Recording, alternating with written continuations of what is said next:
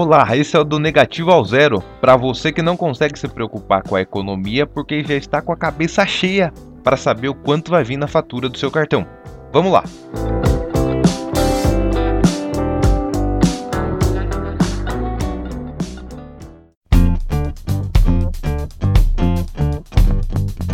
Fala meus queridos, esse é o último episódio da série do Negativo ao Zero, episódio número 5. Espero que vocês tenham gostado dos episódios anteriores e se tem alguma coisa que vocês não gostaram, por favor, me falem. Eu preciso saber o retorno de vocês, porque eu vou continuar gravando podcasts e quero entregar um material cada vez melhor para vocês, tá bom? Um grande abraço e vamos pro podcast. Estou me despedindo já. Vamos pro podcast agora. Bom, gente, eu falei um grande abraço, mas eu não fui embora e agora daremos continuidade no episódio 5. Esse aqui eu pretendo que seja o podcast mais prático que eu fiz dessa série, para que você possa entender melhor e começar a colocar em prática, caso você ainda não tenha tido coragem de colocar em prática o seu plano de sair do negativo ao zero. Primeira dica de todas: faça um planejamento. Como fazer um planejamento? Você precisa realmente saber o que você quer pagar primeiro. Você precisa entender quais são as dívidas mais caras, você precisa entender quais são as dívidas que cobram mais juros, porque dívida cara e dívida com mais juros são coisas diferentes, ok? Monte esse plano da seguinte maneira: se você tem dívida de cheque especial e cartão de crédito, essas são as dívidas principais. Por que, que eu digo que elas são as principais? Talvez o valor delas não seja tão alto, mas com certeza os juros delas são. Entende? Por exemplo, Agora a lei mudou, mas antigamente o cheque especial tinha de juros basicamente entre 12 e 14% de juros ao mês. E o cartão de crédito ainda continua aí por volta de 14 a 16% ao mês. Só você dar um, um Google que você vai saber basicamente o quanto de juros é cobrado do cartão de crédito. E isso é muito complicado. Esses, essas duas dívidas são muito complicadas. Por quê? Porque elas são muito é, evasivas, elas, corro elas corroem muito a sua renda, sabe? Você pagar mais que 10% de juros, você empresta mil reais hoje, no mês que vem já está 1.100, no outro mês já vai ser 10% sobre 1.100, já vai para 1.210, vai começando a, a amontoar, amontoar, amontoar, em um ano você está devendo muito dinheiro muito dinheiro. Então isso vai corroendo muito a sua renda e chega a um ponto que fica totalmente impossível de você pagar. Essa dívida se torna impagável, ou seja, você acaba se tornando um endividado crônico se não tomar um posicionamento rápido. Agora, como a gente faz para sair dessas dívidas? Vamos começar primeiro pelo cheque especial. Para quem não sabe, o cheque especial é o que o banco chama de um benefício para você se caso você tenha que pagar alguma conta e não tenha saldo, você consegue utilizar o cheque especial. Se você precisa fazer um saque e não tem saldo, você consegue utilizar o cheque especial. O cheque especial é seu amigo, ele sempre está lá para a hora de desespero. Entretanto, ele cobra muito caro por isso. Por quê? Ele cobra caro porque ele é conveniente, certo? É muito fácil, cheque especial é muito fácil. Só você chegar no caixa eletrônico você consegue sacar um dinheiro que você não tinha. Pense numa conveniência dessa, o banco te dando dinheiro. Então, isso custa caro. Isso tanto vale para saque em caixa eletrônico do cheque especial, quanto vale para um chocolate que você compra na conveniência do posto que você abastece seu carro. Pode ser que esse chocolate custe R$ 2,50 numa doceria, mas lá com certeza vai custar 5 ou mais. Então é assim, quanto mais conveniente o dinheiro, mais caro ele fica dentro do banco. Então, uma das, um dos produtos mais convenientes que o banco pode lhe oferecer, sim, é o cheque especial. Então você tem esse benefício no banco. Muita gente, quando começa a trabalhar, acaba se endividando por isso, porque o, o banco é muito esperto. Você recebeu mil reais, só que o banco fala que você tem mil e quinhentos de saldo. Por quê? Você tem mil reais que você recebeu, mas tem 500 de cheque especial. Se você quiser sacar 1.500, você saca com tranquilidade. Entretanto, no próximo mês ele vai descontar, certo? Então você já começa aí a ter uma. Um, começa a disparear suas finanças da sua casa aí, ok? A questão é o seguinte: como sair do cheque especial? Porque é fácil entrar, como eu acabei de dizer, você já deve ter passado por uma experiência dessa. O difícil é sair. As minhas contas, basicamente, quer dizer, nas minhas contas nenhuma delas tem cheque especial. Tem uma conta na Caixa Econômica e outra conta no Nubank. Então, o Nubank não tem cheque especial mesmo, mas é, você pode sacar dinheiro, que é um problema também, porque eles cobram juros também no Nubank. Fique esperto, não saque dinheiro do Nubank, embora você possa, tá bom? E essas contas não têm cheque especial, eu não utilizo esse benefício que o banco dá. E é uma recomendação que eu tenho para você também de não utilizar. Por quê? Jackson, só consigo viver usando cheque especial, meu dinheiro não dá. Entretanto, você cria essa comodidade que você tem o cheque especial para pagar as suas dívidas. Se você não tivesse mais esse benefício, garanto que você faria um esforço tremendo para se virar. Deixaria de pagar outras coisas, acredito eu. Entretanto, você não se endividaria mais com o banco a um juros tão alto. Talvez essas outras dívidas que você pague não tenham juros tão alto igual você usar o dinheiro do cheque especial. Entendo perfeitamente que algumas dívidas são têm um caráter pessoal mais do que financeiro, né? De repente você deve um dinheiro para sua mãe. Isso realmente é uma questão que tem um caráter pessoal. Você deve um dinheiro para sua irmã e você sabe que a sua irmã é aquela pessoa que no almoço de família ela pega e fala: "Ah, tá me devendo" e tal. Então isso te causa um extremo pânico, né, de passar vergonha em família e tudo mais, mesmo sabendo que você não tem a intenção de não pagar as pessoas mas infelizmente não está conseguindo. Então entendo que muita gente tira o dinheiro de cheque especial mesmo, prefere ter essa, essa penalidade monetária, ou seja, essa penalidade em dinheiro, do que ter essa penalidade pessoal aí, passando esse tipo de, de vergonha, né? Esse, essa questão que pode incomodar muitas pessoas e incomoda realmente, né? Ninguém gosta de ser cobrado, muito menos em público e muito menos em família.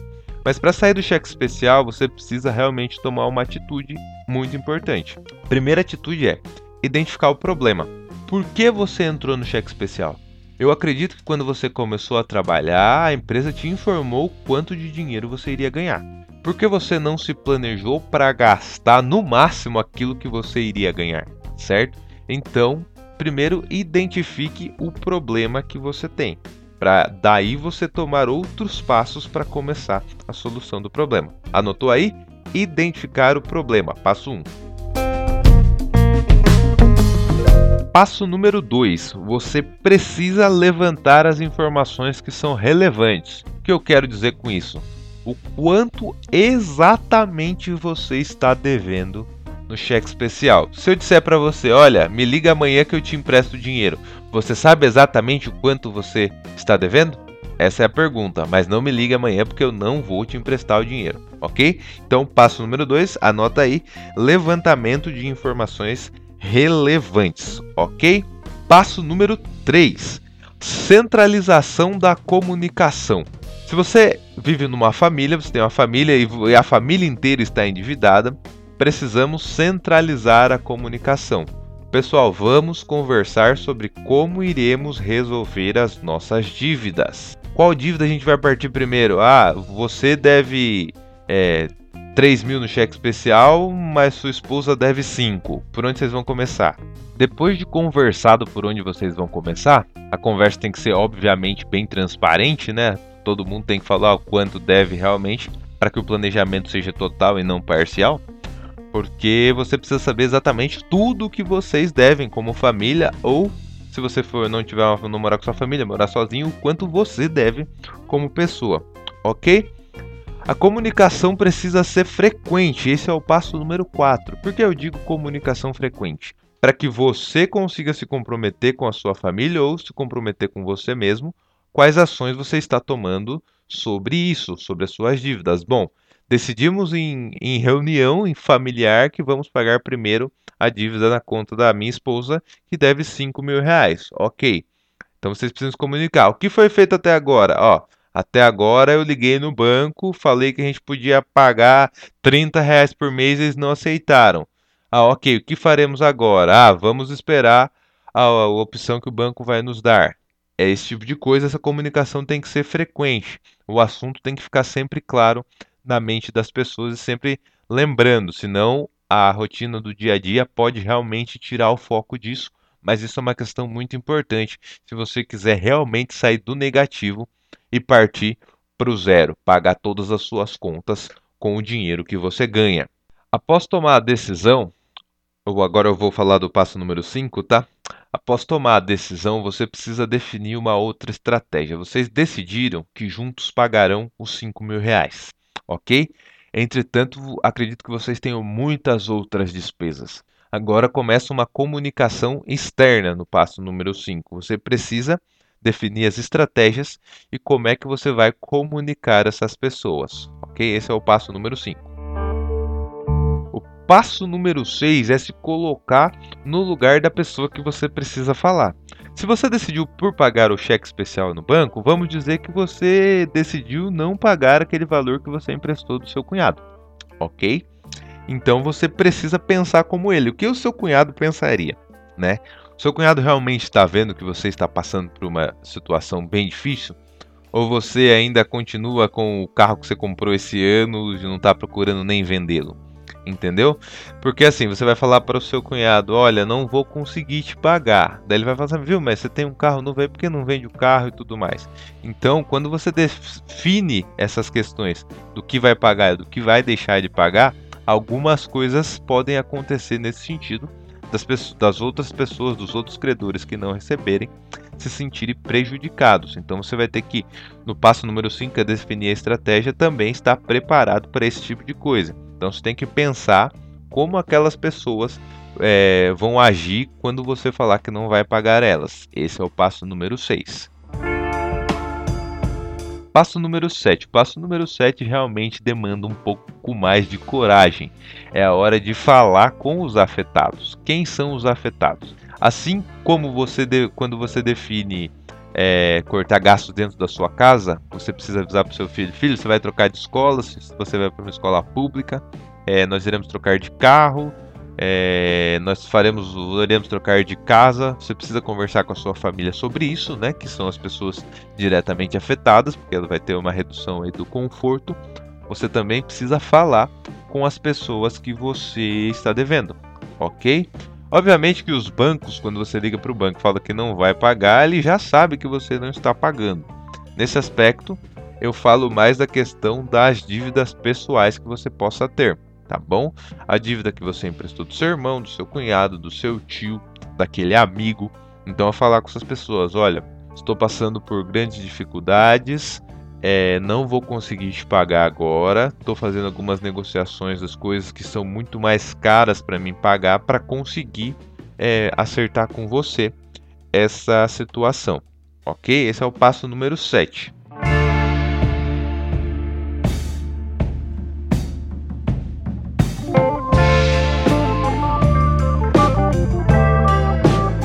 passo número 8 é manter a rotina de trabalho. Você está trabalhando, você tem um plano, você tem uma estratégia, você já decidiu que você vai pagar primeiro. Não adianta você ficar se preocupando com as suas dívidas 24 horas, ok? Você decidiu que vai pagar primeiro os 5 mil reais em 10 vezes, então você durante 10 meses está comprometido com a dívida dos 5 mil reais. Você não vai conseguir pagar essas outras dívidas, então você não consegue se preocupar com isso. Importante é sempre comunicar aquelas pessoas que você está devendo. Olha, faltam seis meses para eu terminar de pagar a dívida que eu tenho com o banco. Daqui a seis meses nós iremos conversar para ver como eu posso te pagar. A pessoa pode achar ruim, pode, e às vezes vai, vai. Entretanto, ela não vai poder achar ruim que você não está dando nenhum mínimo de satisfação. E essa satisfação vai trazer para você também um pouco mais de tranquilidade. Bom, eu não consigo pagá-lo, mas pelo menos eu dei uma satisfação que não consigo pagá-lo. E a pessoa vai enxergar o seguinte: que você tem o objetivo de pagá-la, ok? Então, o passo número 8 é mantenha a sua rotina de trabalho.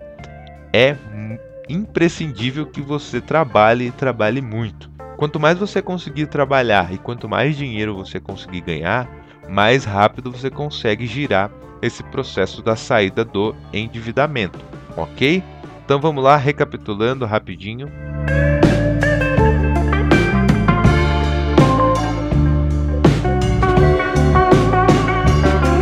Passo número 1 um é a definição do problema. Então, nesse caso aqui, nós vamos ver qual realmente é o problema, tá bom? Às vezes você se preocupa com uma coisa, mas talvez ela não seja necessariamente o problema. Você se preocupa com um tipo de dívida, mas talvez ela não seja a dívida mais cara. Então você primeiro precisa prestar atenção em qual realmente é o problema nesse mar de problema que todos nós temos. O passo número dois é o levantamento de informações relevantes, quanto realmente você está devendo, quais são as dívidas que você tem detalhadamente, né? Eu devo para tal banco tanto, devo para o cartão de crédito tanto, devo para outro banco tanto, devo para fulano de tal tanto. Essa precisa desse, desse levantamento das informações que são relevantes, tá bom?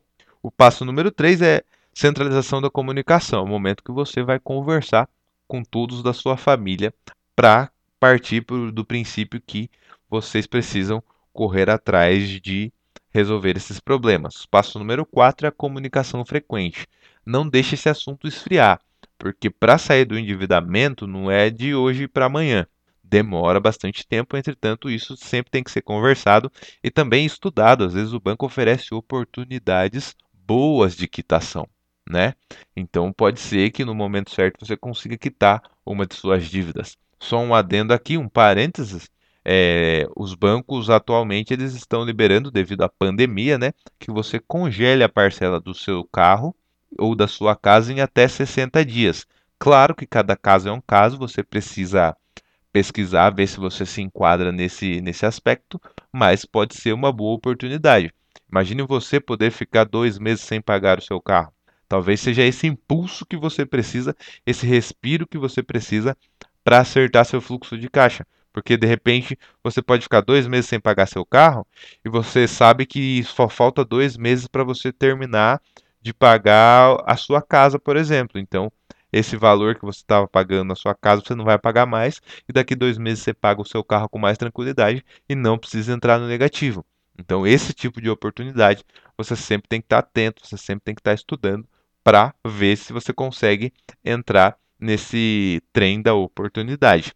Então, por isso que é tão importante essa comunicação frequente, ok? O passo número 5 é definir as estratégias. Defina as estratégias. Bom, eu vou pagar tal pessoa e não vou pagar tais e tais e tais pessoas. Defina qual é a sua estratégia.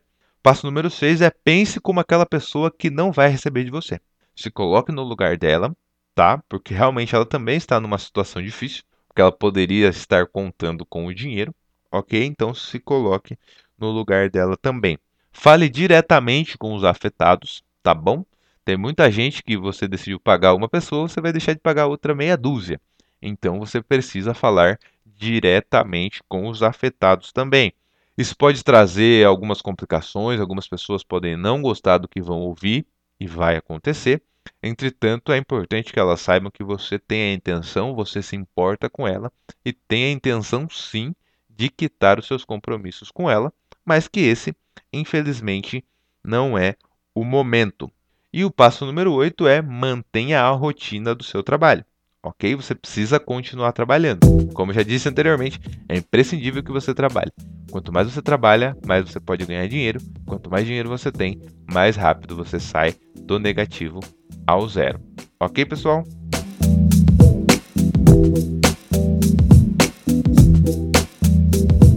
Você deve ter percebido que você vai precisar aumentar a sua capacidade de negociação.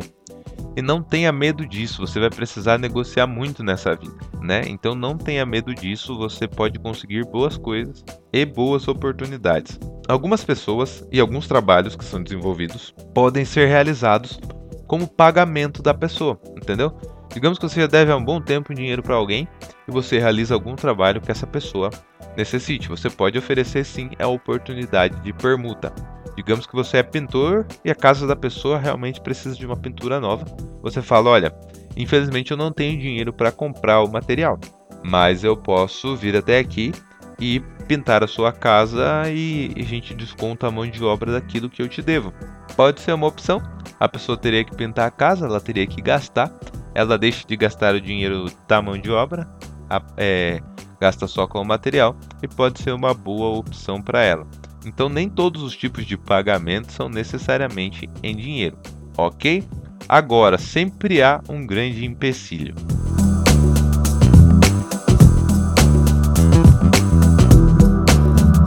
O planejamento é sempre bom. Entretanto, não quer dizer que ele vai dar 100% certo, né? Fazer os oito passos certinho, definir o problema, levantar as informações, centralizar a comunicação, comunicar sempre, definir estratégia, pensar e falar e tal, e manter-se trabalhando. Mas às vezes isso é impedido por algum problema que você tem. E esse problema pode sim acabar com todo o seu planejamento. Isso acontece e vai acontecer.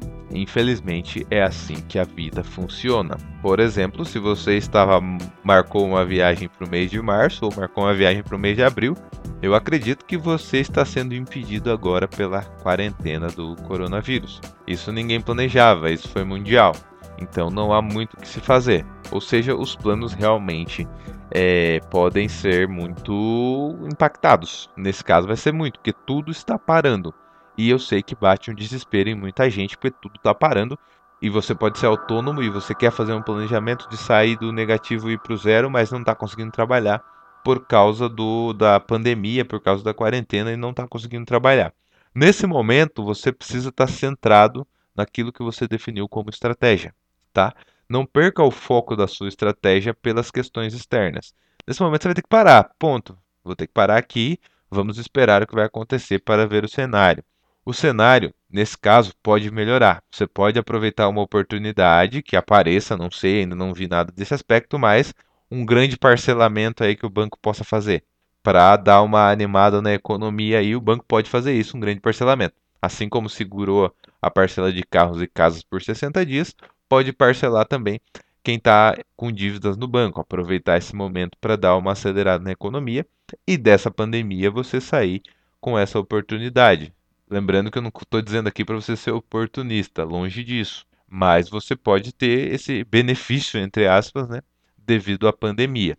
Então isso pode te garantir boas coisas. Por isso é sempre importante estar estudando, estar atento às oportunidades que você pode aproveitar. Então, pessoal, é simples. Você, se você deve em cheque especial e em cartão de crédito, são as duas primeiras que você deve focar com todas as suas forças. Mas, Jackson, que me traz peso na consciência é realmente dever para minha mãe. Isso tira o meu sono. Se essa questão tira o seu sono, se você consegue é, administrar que está pagando muitos juros para o banco, muitos juros mesmo para o banco, se isso te faz menos mal do que dever aquele dinheiro para sua mãe, aí dentro da sua meta, dentro da sua estratégia, você define que vai pagar a sua mãe. Não tem juros, não tem, mas tem um compromisso pessoal entendo perfeitamente. As coisas acontecem assim também. Então, realmente, você pode partir para esse princípio. Aquela dívida que te preocupa mais. Então, você tem dois critérios aí para aquela dívida que é mais cara ou aquela dívida que te preocupa mais. Quando você paga a dívida que te preocupa mais, isso te dá um ânimo para pagar todas as outras dívidas, sem dúvida. Então, se a dívida que te preocupa mais realmente é o cartão de crédito, ótimo, você vai pagar a dívida mais cara e é que te preocupa mais, você vai matar dois coelhos com uma cajadada só. Isso é muito interessante. Entretanto, se a dívida que te preocupa mais não é uma dívida do banco ou de cartão de crédito, sim uma dívida que você tem com algum familiar ou amigo, então parta para essa dívida. Por quê? Não vai resolver todos os seus problemas financeiros, gente. Você ainda vai continuar no negativo, possivelmente. Entretanto, vai te dar mais sossego e mais disposição para continuar trabalhando para partir do negativo pro zero. Ok? Agora só mais um pouquinho de prática para a gente finalizar o nosso podcast.